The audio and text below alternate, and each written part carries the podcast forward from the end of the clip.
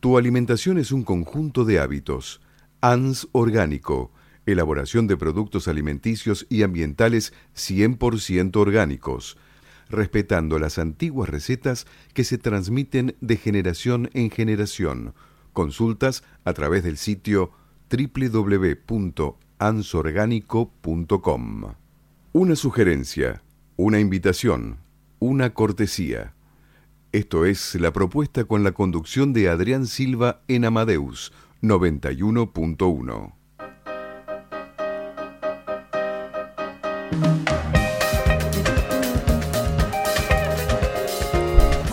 Muy buenas tardes, muy buenas noches. 20.05, 32 grados. Sí, Karina Alonso está Llegó, llegando acaba a de los llegar, ¿eh? estudios. Qué así que tarde bueno, llegó la productora hoy, ¿eh? Parte de la producción, eh, eh, de botona, ¿no? De Sí. buchona. Qué feo, ¿no? Bueno, acá en la mesa, acá con Silvio Sejevich, Patria Amado. Hola, ¿qué tal? Buenas noches. ¿Cómo Buenas están? noches, Adrián. Con mucho frío, por supuesto. Sí, con mucho frío en el estudio. Claro, ¿Eh? 32 grados 5 décimas. ¿Qué tal, Ricardo? ¿Cómo va todo? ¿Bien? Perfecto, ¿no? ¿Qué tal? Bueno, Irene, y Buenas acá estamos con una amiga, Julia, de, de Estados Unidos. No, acá nos sí. está visitando. Así que bueno, eh, bueno, viendo lo que es el programa en vivo. Por supuesto que estamos en vivo, en cámara también, ¿no? A través del. Facebook y enseguida vamos a compartir a través de la página de la fanpage de la propuesta radio. Y este, ¿nos puedes dejar mensajitos? ¿A dónde? Por supuesto que nos puedes dejar mensajes al 43000114 o 6079-9301. ¿Anotaste? Dale, apúrate, que te voy a contar otra cosita. Si llamás y te comunicás durante nuestro programa de 20 a 22, te puedes llevar dos pares de entradas para el show de stand-up Una para Todos en el Paseo La Plaza, Sala de Cavern, Buenos Aires, Avenida Corrientes 1660 domingos a las 21 horas. Así que dale, te lo vuelvo a repetir, ¿eh? Anotalo ahora. Dale, 4300-0114 60 79 93 01. Así es, como hoy es el Día de la Soberanía Nacional, por supuesto, y además del Día de la Niñez, ¿no? A nivel internacional. Ay, ¿sabés que sí? Este, y también otras efemérides del día que conlleva el día 20 de noviembre. Ya llegamos Después a 20 de a ver, noviembre, ¿eh? un sí. mes para la fiesta. Falta, ¿no? Vamos ahí. Nada. ¿Cuánto, ¿Cuándo es la fiesta de la, la radio? Tenemos que organizar, Sí, ¿eh? Hay que 18 tirar la casa de por la diciembre, ventana. sí. ¿Qué, día? ¿18? De diciembre, De sí, ah, sí, bueno. porque después el próximo miércoles 25 de diciembre, vamos a ver si venimos, si cómo venimos, venimos. o no. ¿En qué condiciones se puede hacer el 25. programa el 25? Cada 25 de diciembre, ¿Eh? pero a la noche, bueno, por ahí venimos. por ahí, después- Así que Dormimos un ratito, ¿viste? Y- Después de almorzar, dormimos un ratito y venimos. Claro, obvio. al primero obvio. de enero también. Obvio claro. que el primero de enero estamos acá para empezar el 2020 como se debe. Así que bueno, bueno, hoy vamos a tener un par de visitas, además de la columna de Silvio Sejevich y de la psicóloga social eh, Irene Ocampo, ¿no? Este, vamos a tener la visita del escritor eh, Diego Furbato y del chef, Chef, porque se llama Chef, es el un chef cervecero, este Emilio Pérez. Así que bueno, nos va a estar contando sobre la gastronomía con la cerveza y además de su marca también Ruta 40, que es productor también de eh, cerveza artesanal. Qué rico. Bueno, tenemos una noche muy interesante para apagar este calorcito. Así es. Que está, está heavy, ¿no? Claro. Mañana, mañana, señora, paraguas, no se olviden. Mañana pronostican lluvias. Así que yo se los recuerdo, ojito.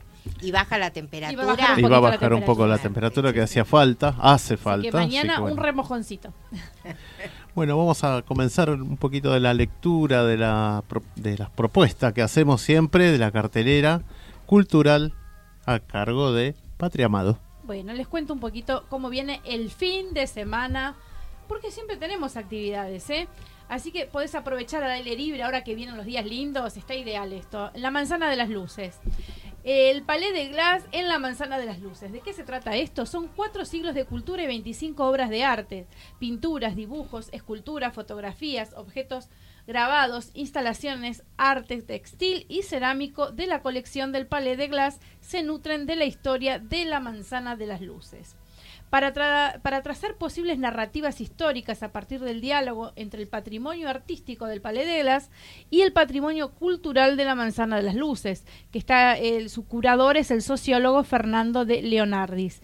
Eh, así que bueno, es una, una cita interesante para este 19 de noviembre eh, en el horario de 11 a 19 horas. La entrada es libre y gratuita en el Complejo Histórico Cultural Manzana de las Luces, Perú 294 de la ciudad de Buenos Aires. ¿Qué más tenemos? Bueno, tenemos eh, en el Centro Cultural Kirchner, sabe, le voy a contar una cosa, la Fundación Viró presenta la Virome. Viró es el argentino que inventó la Virome, ¿eh? para los que no saben. La colección Hans Georg River Abein, una muestra que recorre la historia del inventor Ladislao José Viró. Las aventuras en torno a la construcción de su famosa creación, la Virome, y un extraordi- extraordinario despliegue de diseños en cientos de variantes reunidas por el coleccionista alemán Hans Georg River Abel. ¿eh? Si bien el funcionamiento de la Virome es el mismo que Viró desarrolló en la década del 30, la evolución de su diseño estético ha tenido variantes asombrosas que dan cuenta de su alcance y vigencia. La extinción la exhibición reúne un conjunto impactante de bolígrafos ejemplares sustentables con temáticas infantiles, dedicado a profesiones específicas, eh, minús- minúsculos, con tópicos amorosos y regionales. La muestra es de carácter artístico, lúdico y pedagógico. ¿Cuándo se puede visitar? El 23 y 24 de noviembre. Eh, y el día de el 23 y 24 de noviembre de 13 a 20 horas en el Centro Cultural Kirchner. La entrada es libre y gratuita, así que es muy interesante, ¿no? Esta exposición que va, se va a hacer a, histórica, histórica de Viró, sí. que muy pocos lo recuerdan, ¿no? Pues la verdad que es un gran inventor. Es un gran inventor, sí. El 22 de noviembre, próximo viernes 22 de noviembre, ciclo Divertimentos y Pasiones. A las 20 horas, la Orquesta Filarmónica de Buenos Aires realizará el último concierto gratuito del ciclo titulado Divertimentos y Pasiones en la Usina del Arte. El concierto contará con la dirección musical del maestro Rodrigo Macias, mientras que Grace Medina y Cecilia Barraquero actuarán como violinistas solistas. El programa estará conformado por Divertimento K136 en Re mayor de Wolfgang Amadeus Mozart, Abertura Rosamunda, concierto para dos violines y orquesta de cuerdas, la Opus 77 de Malcolm Arnold y Danza Eslavas, Opus 46 y Obertura del concierto Carnaval, Opus 92 de Antonio de Boraca. La entrada es libre y gratuita. ¿Qué tal, eh? ¿Cómo viene el fin de? ¿Qué les parece? Hay de todo, ¿eh? Hay de todo. Sí, sí. Y acá tengo algo para usted. Algo que a usted le va a gustar. Vamos a ver. La consigna, ¿sabe cuál es? Celebrar el vino. Bueno, sí. Ahí le gustó. Esto se va a hacer el día 26, el martes próximo, 26 de noviembre.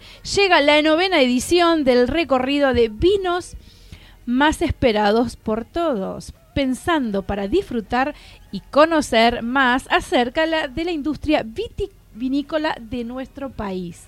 El vino celebra, edición retiro. Se trata de un circuito en el que participantes diferentes participan diferentes locales ubicados en las zonas del barrio de Retiro y los alrededores de la zona.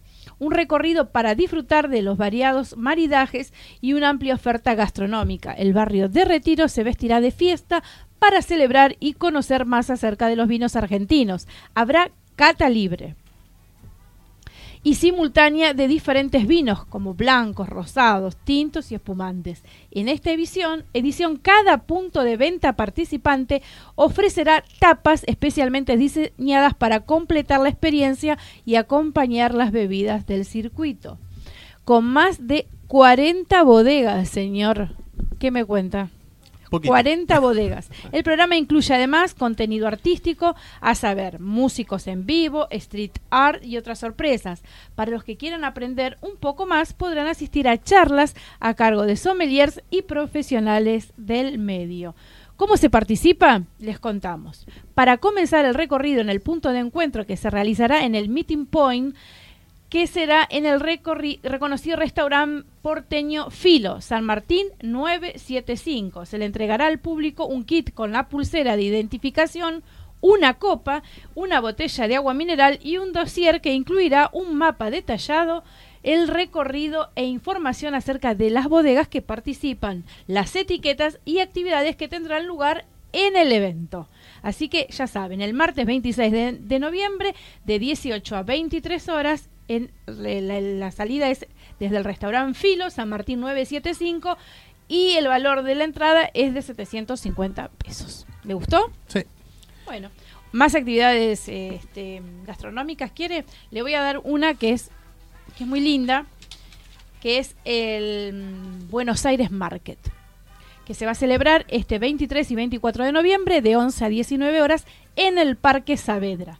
Durante estos dos días, productores de alimentos saludables presentarán muchos productos para degustar y comprar a precios promocionales. Al estilo de los mercados de orgánicos de Londres y Nueva York, Buenos Aires Market cuenta con gazebos donde se ubican los productos participantes, ofrecerá una amplia gama de productos, aceites, especias, legumbres, bebidas sin alcohol, queso, frutas, verduras, panificados, cereales, semillas, encurtidos, conservas, especies, infusiones, pastas y snack, entre otros. También dispone de una amplia oferta de puestos de comida vegetariana gourmet. Además se dictan clases de cocina gratuita a cargo de expertos en alimentación natural para adultos y para niños, clases de yoga, música y espectáculos callejeros.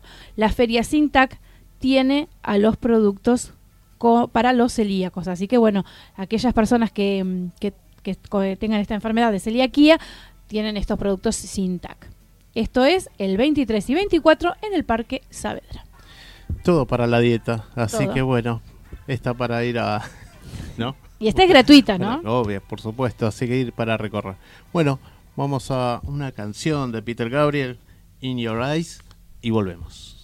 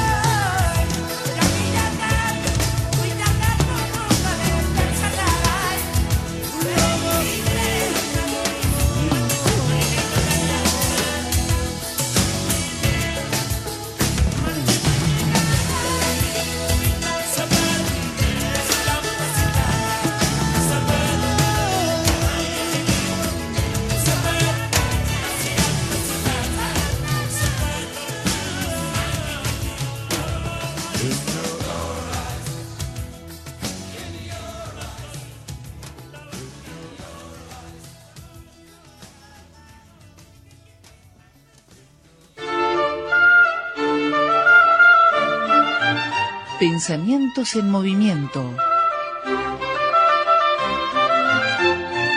Coloreando la vida desde el diván y el arte. La licenciada Silvia Obsejevich. Buenas noches, Silvia, ¿cómo estás? Buenas noches, Adrián. Muy bien. ¿Qué tal? Eh, Hola. ¿Cómo hola, va? Patricia, Patri. Hola a los oyentes. Buenas noches. Bueno, antes de empezar con, eh, con, columna. con la columna de Silvia, les quiero comunicar a todos los oyentes que si quieren hacerle alguna consulta a Silvia, este, la pueden hacer a nuestros teléfonos 4300-0114 o 6079-9301. Y si no, se pueden comunicar directamente a su mail que es silviaobse con b corta arroba gmail.com. Bueno, vamos a empezar ahora. Muchas gracias. Bueno, como decía, muchas buenas noches a todos. Y le quiero agradecer a Fernanda de Palermo que me hizo llegar a la radio un comentario sobre la mentira y la verdad que planteé el miércoles pasado. Bueno, eh, como digo en realidad y reitero, siempre abro este espacio para todo aquel que le interese el psicoanálisis y quiera hacer un comentario, un aporte a lo que están escuchando. A mí me interesa que los, que los oyentes capten si entienden o no entienden lo que plantea, planteo o quieren una repetición o un tema diferente.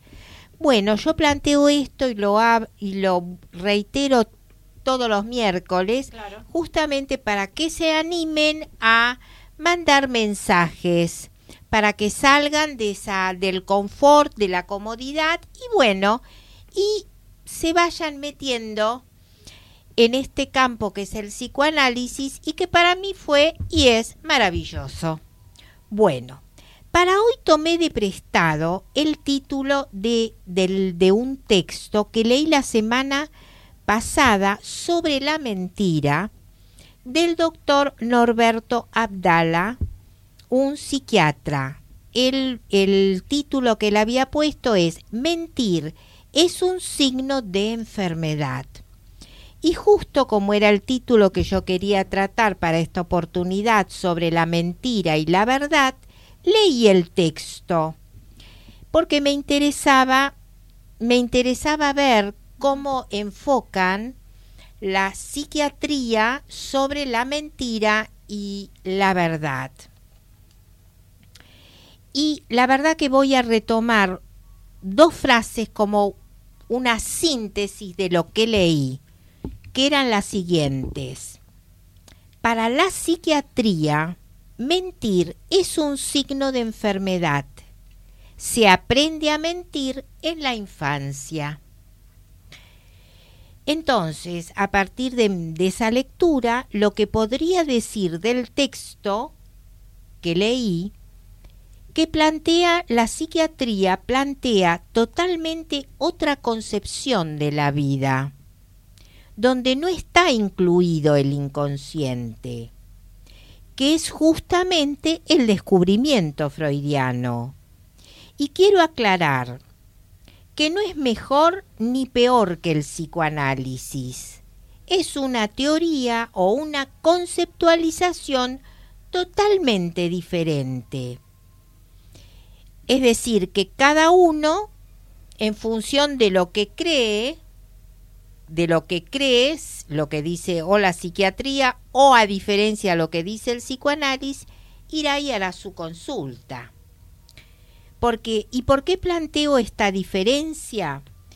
Y porque me interesa comentar o remarcar este punto. Este punto que tiene que ver eh, sobre la diferencia entre la psiquiatría y el psicoanálisis. Muchas personas creen que es lo mismo, uh -huh. pero hay una diferencia que es abismal. La psiquiatría clásica es otra cosa. Jacques Lacan, que es el continuador de Sigmund Freud, era psiquiatra, partió de la psiquiatría, pero y él partió de la psiquiatría clásica, pero luego continuó con la obra freudiana. Y eh, realmente él cuando daba sus seminarios con el eh, lo daba con el texto freudiano en sus manos. Hizo un aporte maravilloso al campo de la psicosis, a la clínica de la psicosis, y yo digo esto porque realmente a los psicoanalistas que nos formamos en el campo freudiano y lacaniano, realmente el aporte a la clínica psiquiátrica, a la clínica de la psicosis es maravillosa porque a diferencia de la, de la psiquiatría clásica, no se trabaja sin medicación, justamente por el aporte. No es hay que trabajar sin medicación justamente para aportar y poder construir a través de los delirios de los analizantes del psicótico la verdad que lo habita. Si se toma medicación, eso directamente queda totalmente anulado. Claro, y en el caso de la esquizofrenia, ¿esto cómo, cómo sería? Porque ahí ya no sé si del caso no sé cómo se maneja la, la esquizofrenia no en el... con medicación también. Claro la, la, exacto pero con el tema del psicoanálisis. del psicoanálisis y de la misma forma uh -huh. se trabaja es que son otros ejes. Él introduce Lacan introduce ejes diferentes descubre de, determinadas cuestiones por los que el manejo con la psicosis es diferente. Por eso yo quiero aclarar esta diferencia, que no todo psiquiatra se formó con la lectura lacaniana sobre la psicosis.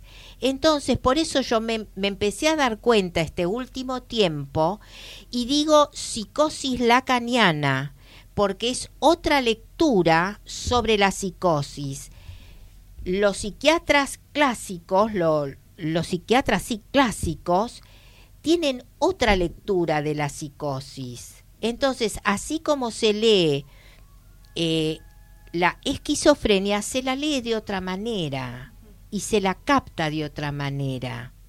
Es otra dirección. En una de esas, en otro momento me voy a dedicar a, a esa diferencia. Sí, sí, sí. Pero Me ahora interesa. quiero justamente quiero introducirme en, me parecía importante aprovechar este momento para marcar esta diferencia, que son ni una mejor que otra. Son distintas, nada que ver una con otra. Claro, y cada uno, cada uno Tiene elegirá Sí. la teoría que le venga bien a su transferencia, Seguro. para decirlo de alguna forma. Entonces, bueno, aclarado este punto, creo que se aclaró algo, comenzaré con el tema de la mentira y verdad en el campo del psicoanálisis. La teoría psicoanalítica, como fundamento y objetivo, dirige una cura a la búsqueda de la verdad o de las verdades sobre la historia del sujeto. Es decir, porque cada sujeto en el trabajo de un análisis va teniendo diferentes verdades. No hay una verdad única. Tiene diferentes verdades y es única para ese sujeto Seguro, sí, sí. porque sabemos que la filosofía también apunta a la verdad, pero busca la verdad universal, que no tiene nada que ver con esto.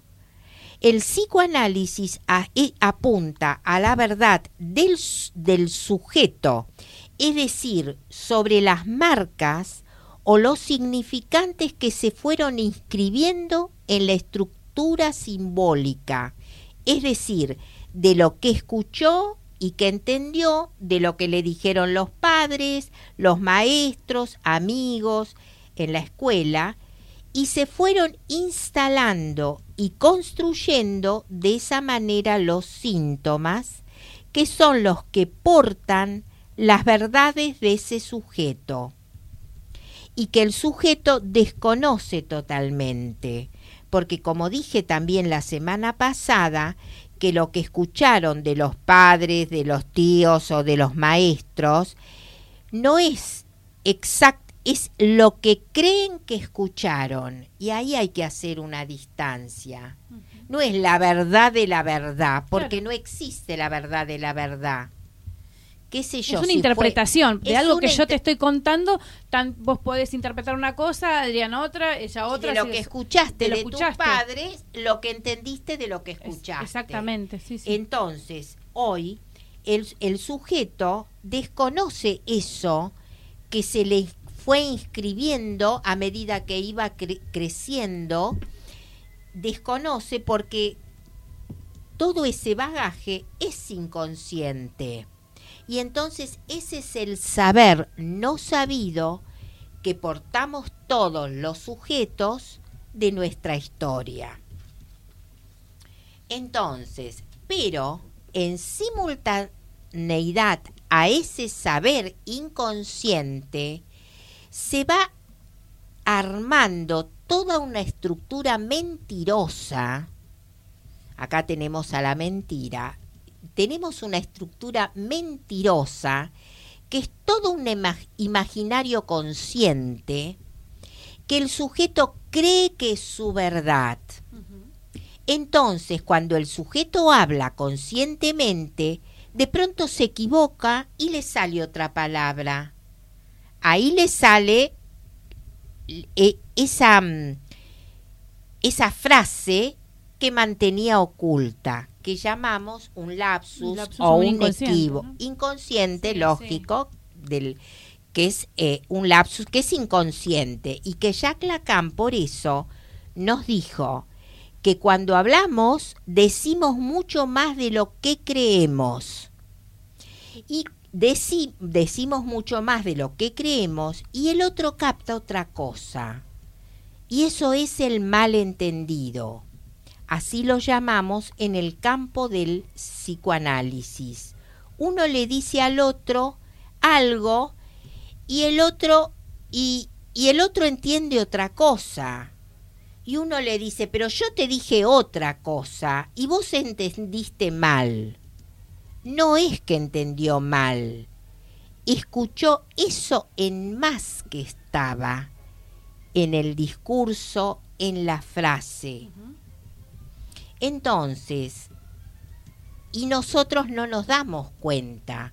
Por eso tenemos un nivel de verdad y otro nivel de mentira. En realidad siempre estamos mintiendo, porque lo que decimos, creemos que decimos una cosa y en realidad decimos otra. Sí. Y no nos damos cuenta. Acá tenemos a la mentira y a la verdad como los dos lados de una moneda. Como se darán cuenta, aquí hay un abismo con la psiquiatría. La verdad verdadera no existe y aquí se trata de algo totalmente diferente, porque como dije al comienzo, ellos creen que la verdad, que, que en la infancia, qué sé yo, cuando en, en, la familia que viven, donde dicen mentiras, se eh, aprenden a mentir. Y no tiene nada que ver esto con aprender a mentir. Es- son conceptualizaciones totalmente diferentes. Entonces, esto era lo que quería continuar y agregando a lo que creo que era Fernanda me había planteado la semana pasada. Bueno, esperemos que, que esté respondida esta pregunta y si tiene alguna duda, ya saben que se puede comunicar con vos al 4300-0114 o 6079 9301 o a Silvia Obse con b corta arroba gmail.com. Exacto. Bueno. Acá los presentes tienen alguna pregunta para hacerme. No, por ¿No? ahora no. Está Por ahora claro. no. ¿Quedó claro? Sí, sí. Porque a veces me parece que no resulta tan No, claro. No, está sí, claro, está claro. claro. claro. Bueno, y si no les resulta lo que no les Siempre resulta surgen claro, la- las consultas después, ¿no? De un poquito Claro. tardía, pero bueno, siempre siempre resulta y, y, y si no, bueno, también está el podcast para que te vuelta, te vuelvan a escuchar exacto. y siempre salen preguntas para hacerte, obviamente. Bueno, Bueno, nos muy vemos bien, buenas noches y será hasta la semana que viene. Muchas Muchas Gracias, gracias, Silvia. Silvia. Hasta la semana que viene.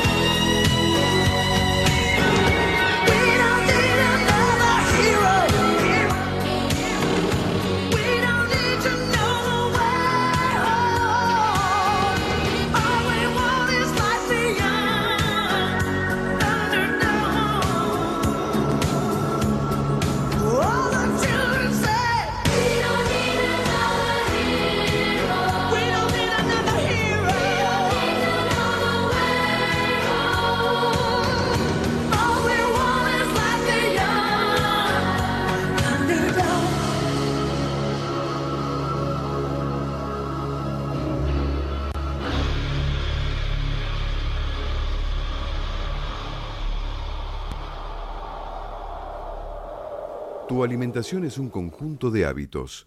ANS Orgánico, elaboración de productos alimenticios y ambientales 100% orgánicos, respetando las antiguas recetas que se transmiten de generación en generación. Consultas a través del sitio www.ansorgánico.com. Bueno, estábamos escuchando a Tina Turner, ¿no? ¿Verdad? No necesitamos otro héroe. Qué lindo Así tema. ¿no? Sí, para recordar. Es- Bueno, ya estamos acá en la mesa con Diego Furbato, que en minutitos vamos a estar iniciando la charla con él.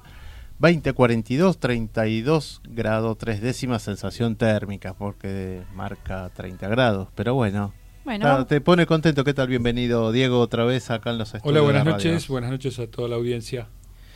Bueno, antes voy a aprovechar Sí, para mandar unos saluditos a Graciela Espinoso y a mm, su amiga, que acá me mandaron un mensajito, que me- nos están escuchando. A ver, me, me puso acá bueno, el nombre. saluditos. Susana Ibáñez.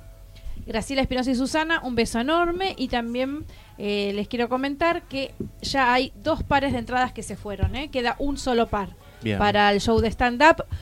Una para todos en Sala de Caber, domingo 21 horas, Paseo La Plaza. Así que dale, podés seguir llamando al 4300-0114 6079-9301 por un par de entradas para el show de stand-up.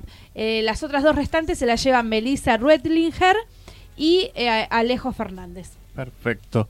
Bueno, este, voy a hacer, vamos a hacer una convocatoria porque la propuesta radio va a ser convocatoria ya para el 2020, no el G20 ni Obvio. nada, 2020. Ya estamos a full, 2020, ya está, 19 Ya estamos está, planificando como siempre hacemos acá, porque cada cual que viene a la propuesta hace su propuesta. Así que bueno, Sí. si sos parte y querés ser parte de un espacio, y si tenés un espacio teatral, producción, prensa, una cooperativa artística, agrupación musical, ya sea de voz o de instru- o instrumental, profesional de la gastronomía, de la salud, profesional deportivo, editor, escritor, profesionales del arte y demás profesiones, te convocamos para ser parte de tu segmento columna mensualmente durante la tercera temporada de la propuesta radio aquí en Radio Amadeus durante todo el año el 2020. Así que para tener eh, más información podés hacerlo a través de la propuesta radio arroba gmail.com o también al 11 40 58 7854 o a los teléfonos de 20 a 22 horas durante el horario del programa al 4300 0114 60 79 93 01 para recibir cualquier consulta en este tipo de convocatoria. ¿Cuál es la convocatoria? Tener tu segmento mensual. Y más detalles te vamos a informar. Bueno, vamos a... Bienvenido Diego, ¿cómo estás? Bien, todo bien. Este, ya llegando al, al final del año, la- el mejor clima, este, pelo pincho, cerveza, lo- lo mejor, Lo- lo mejor del año. Llegó el verano, claro, por supuesto. Claro, obvio. Y además, bueno, Diego es escritor, ¿no? Este, ya tenés... eh, ¿Tu primer libro es Le Green de Humeria? ¿Es El tu primer- primero? Es el primer libro publicado. El primer libro escrito es Gastón y el secreto del laberinto. Bien. Él hace todo lo que es literatura fantástica, además La Tierra de los Guadarcos, El Arpa Milenaria, La Hermandad de los Guatianos y cuáles más. Esos cuatro son parte de la saga patagónica. Ajá, Este, después está Rocco Hacha Sedienta, que es una novela histórica, ajá. que es la historia de una, de una familia que empieza en el año 1035 en Italia. El, el hijo de una prostituta italiana y de un normando. Este, y cuenta la vida de este personaje eh, en Italia, en la época de los bizantinos, sarracenos, la iglesia cristiana, poco antes de, la cruzada, y cómo esa historia llega a Argentina y entre el año 73 y el 78, 79 se la cuenta el abuelo a su nieto y cómo esa historia llega a mí. Y el último es eh, Cuentos para llevar a la cama, que son cuentos infantiles los que le contaba a mi hija antes de dormir para que no mirara televisión. Le inventaba cuentos mientras escuchaba Tomar Beatles. hábito. Claro, ¿no? Tomar el hábito de, de- de leerles cuentos. Y después me chicos. preguntaba que le, me pedía que le contara algún cuento de nuevo y cuando se lo volvía a contar, por supuesto que no era igual. Obvio. no y me lo reclamaba. Entonces, Pero así no era, papá. Exacto, entonces me macheteaba. Y después los escribía y más o menos tenía una, una guía. Cuando ella aprendió a leer, se los, escri- se los pasé a máquina, se los anillé, se los regalé a ella a las compañeras. Y bueno, hoy es un libro contante y sonante.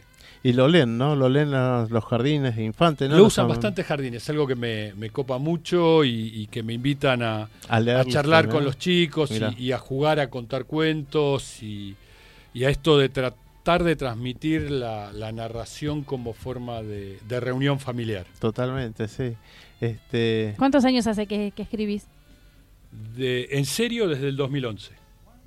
Bueno, ocho años. Este, antes terminó. había escrito mucho, pero sin la convicción y sin el, el tesón de ponerme a hacerlo. Lo que sí hice cuando empecé a escribir en serio fue ca- canibalizar 20 años de escritos que estaban perdidos en, en carpetas y en archivos que no llevaban a nada y que los utilicé todos. Claro, porque siete libros en, en, en ocho años es un tocazo. En realidad eh, ya tengo dos libros más escritos, este, que los escribí este último año, que están esperando pista para salir. mira, ¿Y qué bien. ¿Cómo se llaman? ¿Tenés, tenés los nombres? Uno es Araucanía, el camino de los templarios, y el otro es Imperio Puntano, eh, los cuadernos de Verne.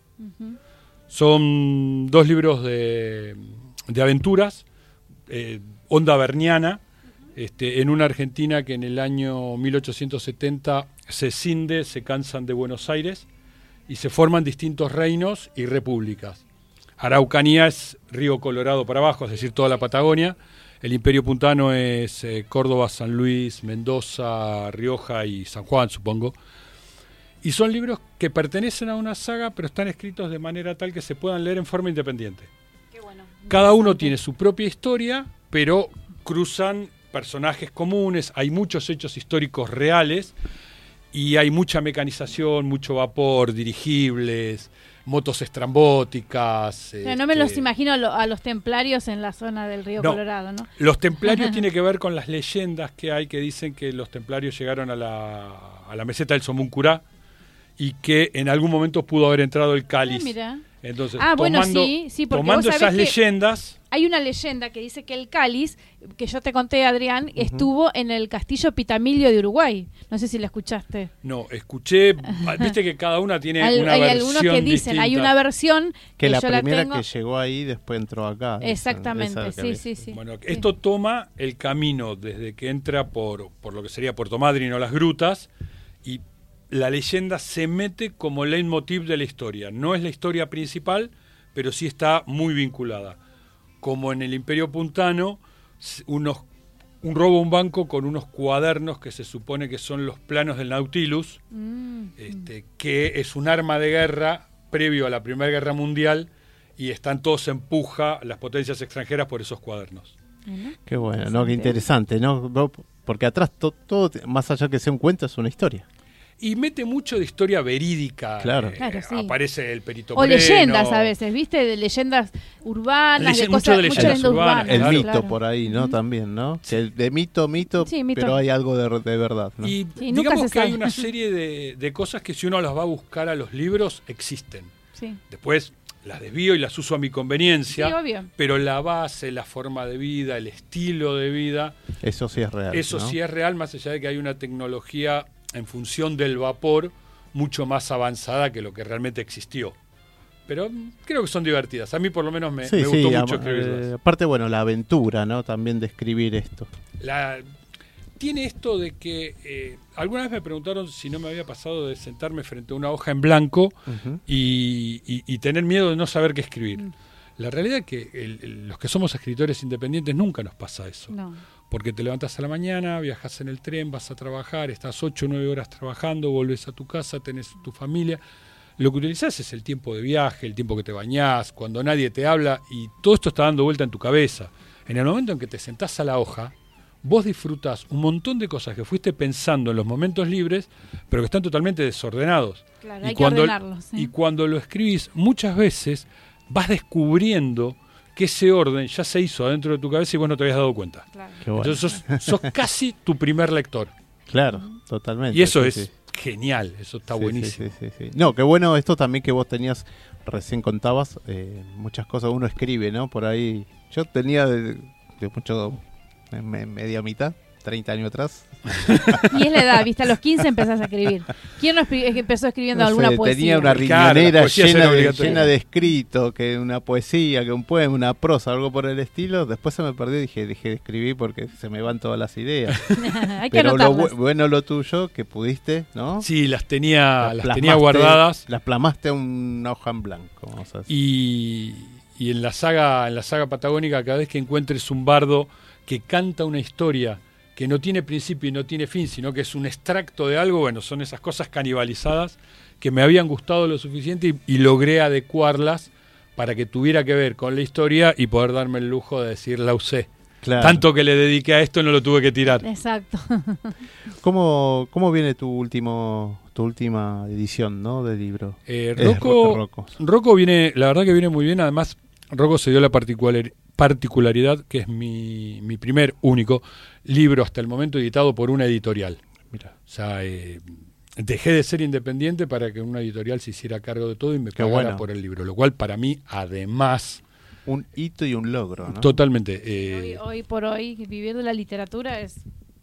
por supuesto fantástico. que estamos a años, Años luz de de vivir de la pero literatura. bueno, pero por lo menos no tuve que poner plata para hacerlo. Exactamente, que la Este, mayoría de los editores, por lo menos el que edita la primera vez, de los escritores que edita, su primer libro es un montonazo. Creo que ahora debe estar alrededor de los 100 mil pesos una, una edición. Y es un número. es un numerito. Es un número. Además, Este, trae aparejado algo que es mucho más valioso que la inversión de Sí, dinero, sí. que es que confió en vos, claro, sí, sí. que sí. le gustó lo que habías hecho, que, que vio mis trabajos anteriores El contenido, ¿no? este, ¿No? y, a- y decidió apostar por un proyecto nuevo y no tomar de pronto Letrín, que era un libro que, aún como independiente, había funcionado bastante bien.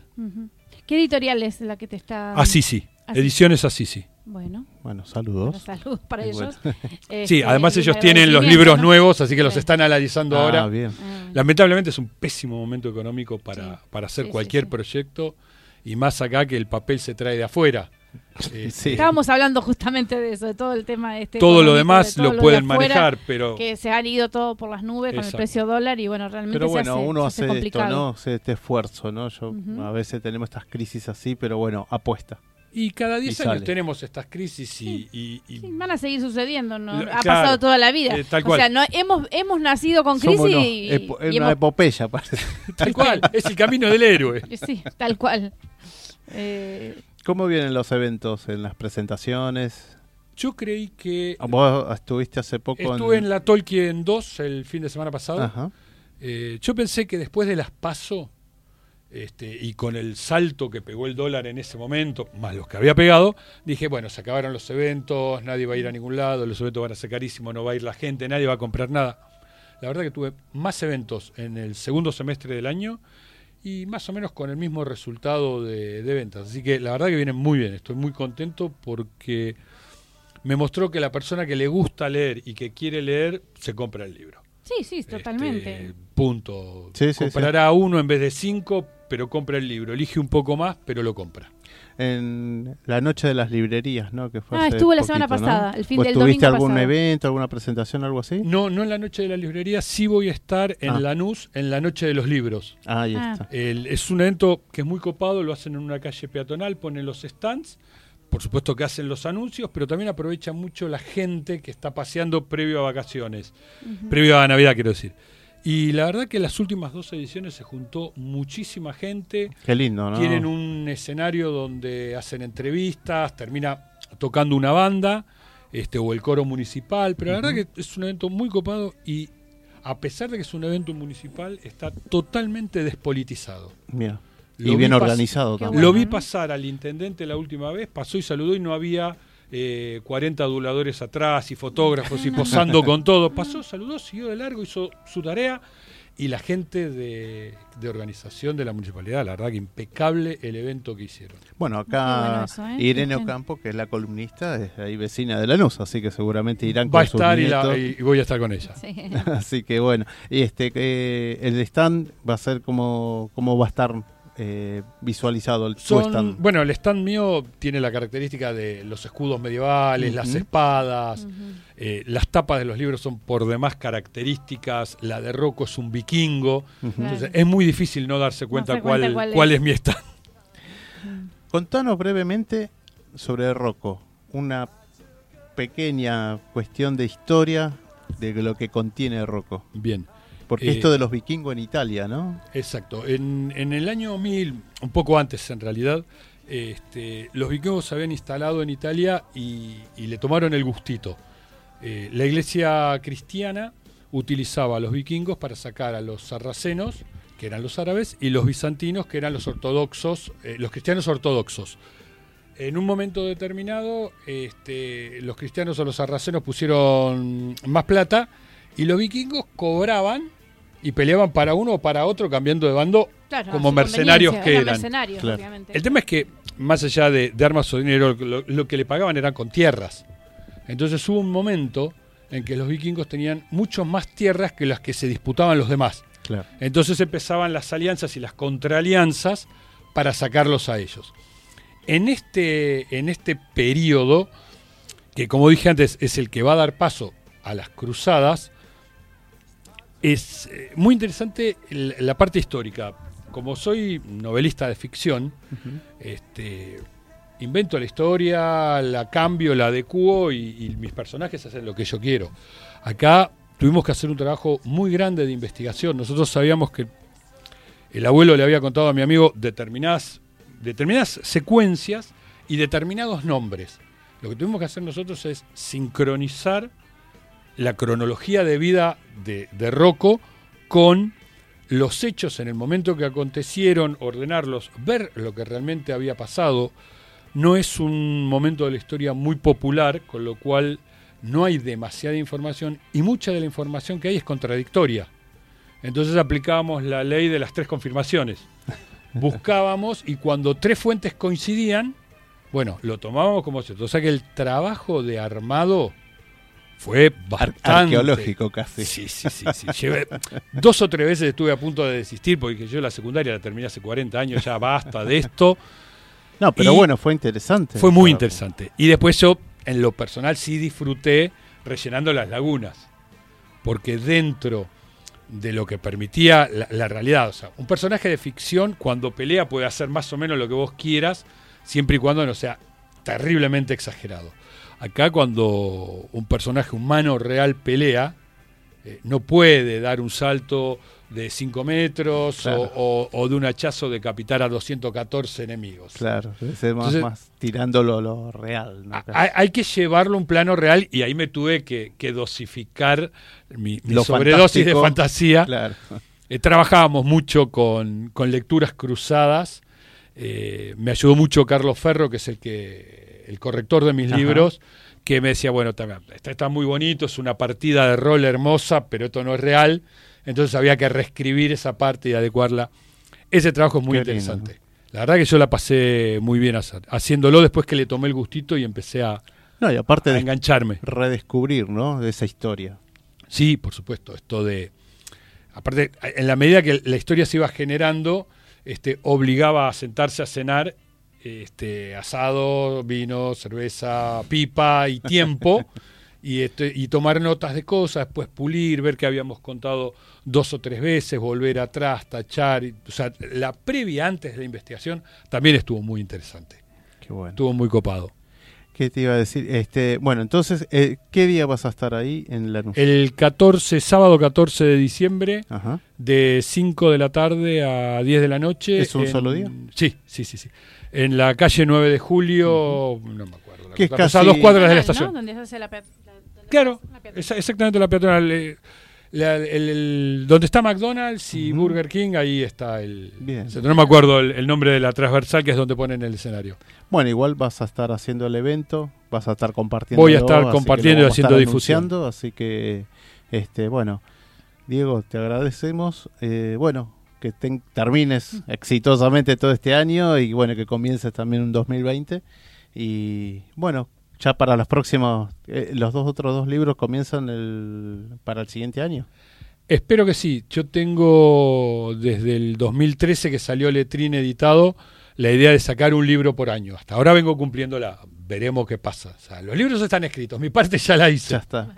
Te agradezco mucho, Adrián. La verdad que, como te dije siempre, los que somos independientes necesitamos la mano de difusión. Podemos Sí, sí. tener el mejor libro escrito, el mejor arte de tapa, la mejor maquetación y el mejor papel, pero si la gente no nos conoce, ocupan espacio en casa para que nuestra mujer nos diga, "Da, ¿cuándo vas a sacar eso? este, o para las mesas desniveladas, ¿viste? Para acomodarlo abajo. Claro. Así que realmente te agradezco muchísimo. No, por supuesto. y Bueno, bienvenido como siempre. Así que bueno, ya te vamos a ir a ver. Así que bueno, gracias. Diego. Muchísimas gracias por la invitación. Gracias. Buenas noches, chao.